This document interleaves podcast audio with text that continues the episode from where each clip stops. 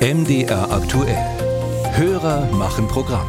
Wann sind Sie das letzte Mal vor dem Fernseher eingeschlafen? Das wirklich Spannende ist ja, was dann so nachts läuft, wenn man wieder aufwacht. Der Tatort ist natürlich längst vorbei. Stattdessen läuft, na klar, eine Doku über Hitler.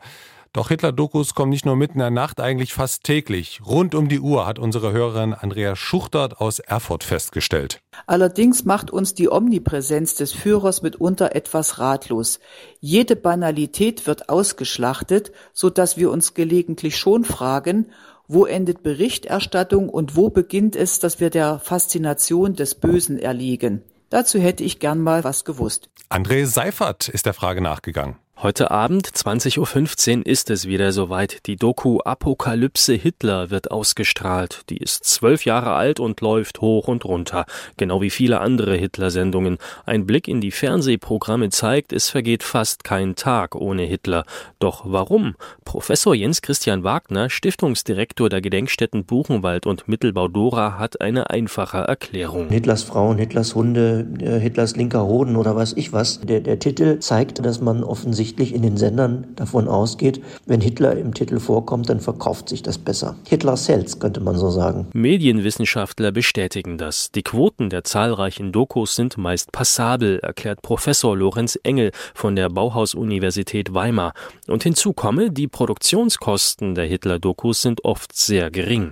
Eine ideale Kombination für die Programmgestalter. Diese Sendungen sind extrem billig und äh, einfachst gemacht und es bringt selbst um drei Uhr nachts gibt es Leute, die Fernsehen gucken und auch da kann man noch Quote machen. Das kann man alles messen und das wissen auch am nächsten Morgen schon die äh, Fernsehmacher und die gehen einfach dahin, wo sie meinen, dass die Quote kommt. Bleibt die Frage, warum die Quote stimmt. Warum schauen wir als Zuschauer Dokus, die billig gemacht sind und in der x-ten Wiederholung laufen, die, wie beide Wissenschaftler betonen, auch kaum Erkenntnisse vermitteln.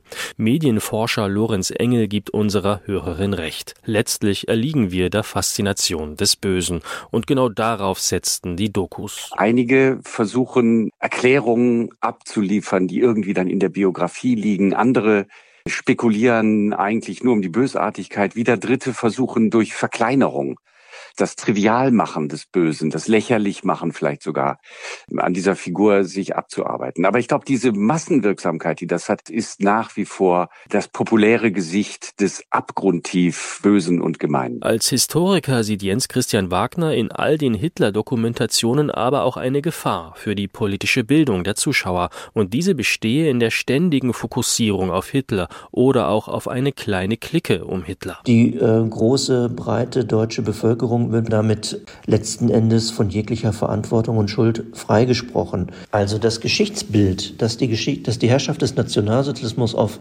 letzten Endes einen Schuldigen reduziert, das ist tatsächlich eines, das hohen Grades geschichtsrevisionistisch ist und natürlich dazu beiträgt, dass extrem rechtes Gedankengut sich weiter verbreiten kann. Übrigens, nach Apokalypse Hitler läuft heute noch spät abends Schlagzeilen gegen Hitler. Außerdem noch im Programm in den nächsten Tagen sind die Dokus Hitlers Superschiff, Hitlers Aufstieg, Hitlers letzter Widerstand und Hitlers Russlandfeldzug.